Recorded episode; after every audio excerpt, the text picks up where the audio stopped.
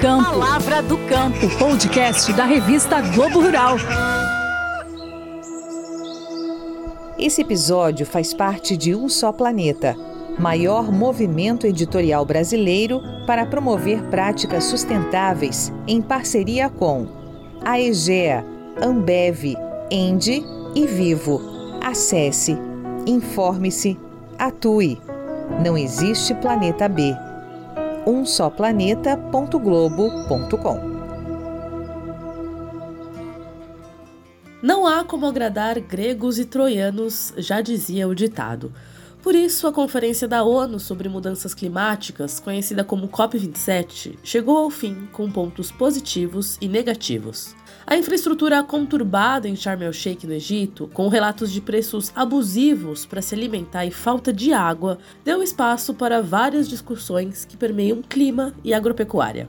Mudanças de uso da terra, baixa emissão de carbono, segurança alimentar, tudo tem a ver com diminuir as emissões de gases de efeito estufa e impedir que o aquecimento global avance, eu sou Mariana Grilli e neste episódio do Palavra do Campo a gente traz para você a análise de quem esteve na COP27 e ficou atento sobre o mercado de carbono, que parece estar longe dos olhos de alguns produtores, mas se mostra promissor para quem produz certo. Em um discurso rápido, com pouco menos de cinco minutos, o ministro brasileiro do Meio Ambiente, Joaquim Leite, defendeu na COP27 que o país é uma grande potência para gerar crédito de carbono. O mercado regulado de crédito de carbono traz elementos inovadores, com a formação de instrumentos econômicos que possibilitam a monetização de ativos ambientais. O Brasil vai ser líder nessa compensação ambiental e exportar crédito de carbono para países e empresas poluidoras. No entanto, vale contextualizar que o Brasil possui mais de 60 milhões de hectares degradados entre todos os biomas. Mudanças de uso da terra e atividade agropecuária são, em boa parte, o que fazem o país ser um dos maiores emissores de gases poluentes do planeta. Ao mesmo tempo, já existem técnicas bem consolidadas para evitar essas emissões, como a integração lavoura-pecuária-floresta e sistemas agroflorestais, como mencionado na própria COP27 pelo presidente eleito Luiz Inácio Lula da Silva. A produção agrícola sem equilíbrio ambiental deve ser considerada uma ação do passado. A meta que vamos perseguir é a da produção com equilíbrio, sequestrando carbono e protegendo nossa imensa biodiversidade, buscando a regeneração do solo em todos os nossos biomas e o aumento da renda para agricultores e pecuaristas. Estou certo de que o agronegócio brasileiro será um aliado estratégico do nosso governo na busca de uma agricultura regenerativa e sustentável, com investimento em ciência, tecnologia e educação no campo, valorizando os conhecimentos dos povos originários e comunidades locais. No Brasil, há vários exemplos exitosos de agroflorestas. São técnicas como estas que podem alavancar o mercado de carbono, tema que voltou a ser discutido com força na Conferência do Clima no Egito, mas na prática teve poucos avanços. No ano passado, em Glasgow, a COP26 finalizou o livro de regras do Acordo de Paris, dando uma base melhor para o que seria este mercado de carbono, mencionado no famoso artigo 6. Já na COP27, Embora considerada a edição da implementação dos planos, foram poucas as medidas para realmente estruturar os mecanismos dentro e fora dos países. Não ficou claro, por exemplo, como os créditos podem ser utilizados na comercialização entre as nações. E se todo o crédito que vai para o mercado externo precisa ser registrado e autorizado pelo país de origem. Quem esclarece é Gustavo Pinheiro, coordenador de economia de baixo carbono do Instituto Clima e Sociedade, que participou da agenda de discussões lá no Egito.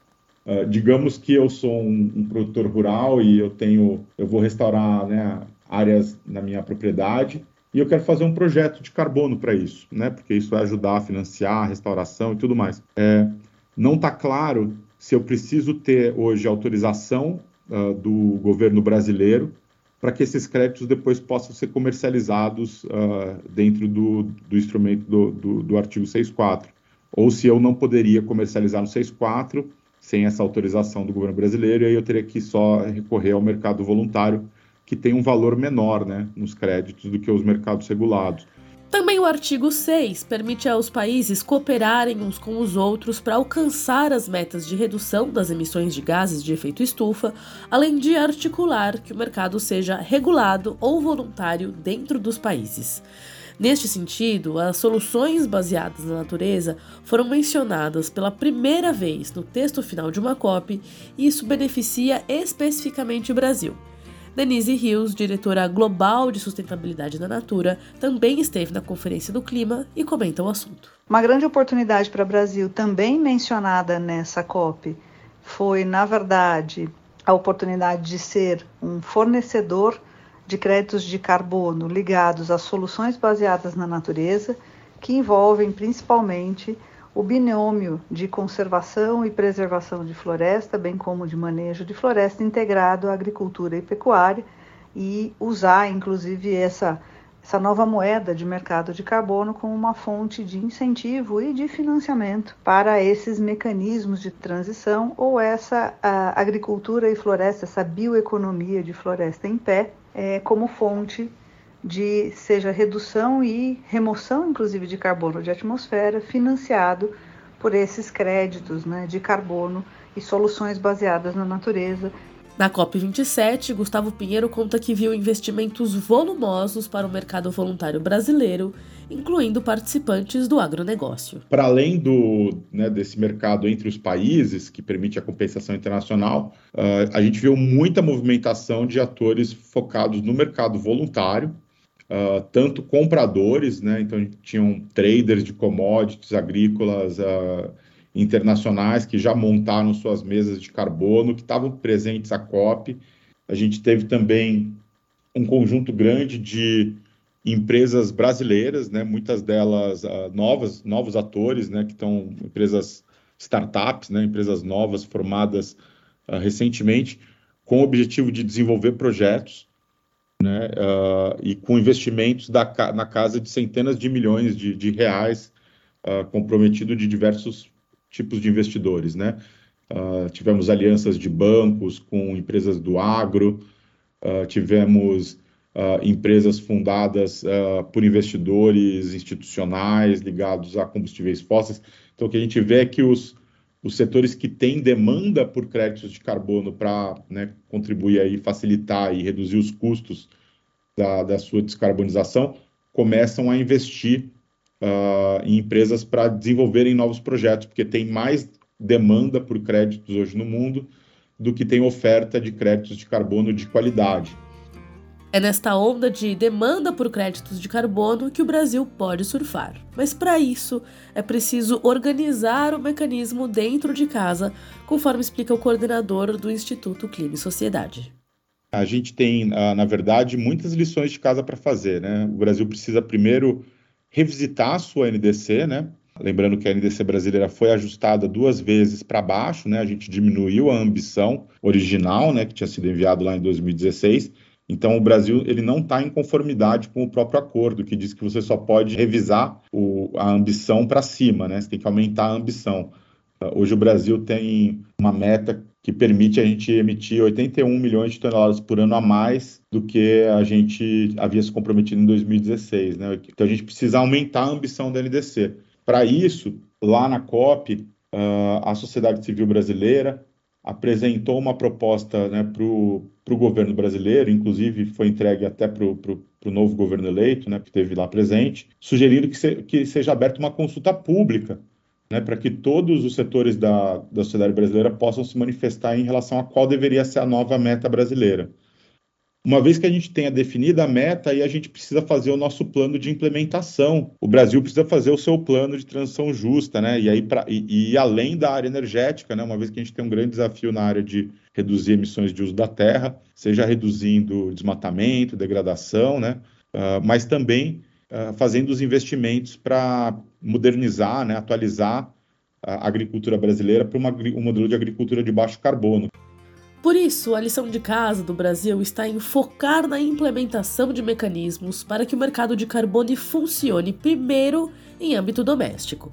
No texto final da COP, ficou determinado que o órgão supervisor do artigo 6.4 elabore um pacote de orientações para o desenvolvimento de metodologias de atividades de redução e remoção dos gases de efeito estufa.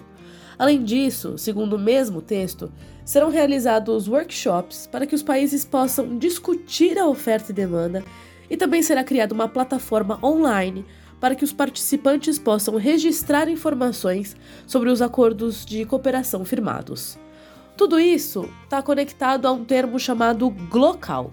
O problema da crise climática é global, mas as soluções devem ser pensadas e praticadas localmente. Assim, Gustavo Pinheiro defende que é tarefa pós-COP27 concluir regulamentações e começar a colocar em prática iniciativas que hoje em dia crescem no país mas ainda em escala de projeto piloto. É, eu tenho certeza que a gente vai ser muito bem recebido nas próximas conferências do clima. A gente vai poder ter a oportunidade de alavancar né, volumes muito grandes de investimento, né, na casa de dezenas, talvez centenas de bilhões de dólares, né, quem sabe até trilhões uh, de dólares nessa agenda. Lembrando que tem uma demanda enorme né, no setor financeiro, principalmente. No, no, ano passado, na COP26 em Glasgow, né, a gente viu o setor financeiro se comprometendo em descarbonizar os seus portfólios até a metade do século, né, até 2050, que tem né, portfólios na casa de centenas de trilhões de dólares. E esse capital todo está procurando bons projetos. O, o, Brasil é um celeiro de bons projetos. A gente precisa é, ser capaz de escalar os bons exemplos que a gente tem mostrar para o mundo que o Brasil é parte da solução. A, presença do presidente eleito foi muito positiva nesse sentido. Muitas reuniões bilaterais foram feitas uh, com o novo governo. E, e, e, eu acho que tem uma boa vontade enorme do mundo e, e, um desejo enorme de investir no Brasil. Para se informar mais sobre o que rolou na COP27 e continuar acompanhando as discussões sobre agropecuária e clima, acompanhe a Globo Rural no site, revista, podcast e redes sociais. Até a próxima!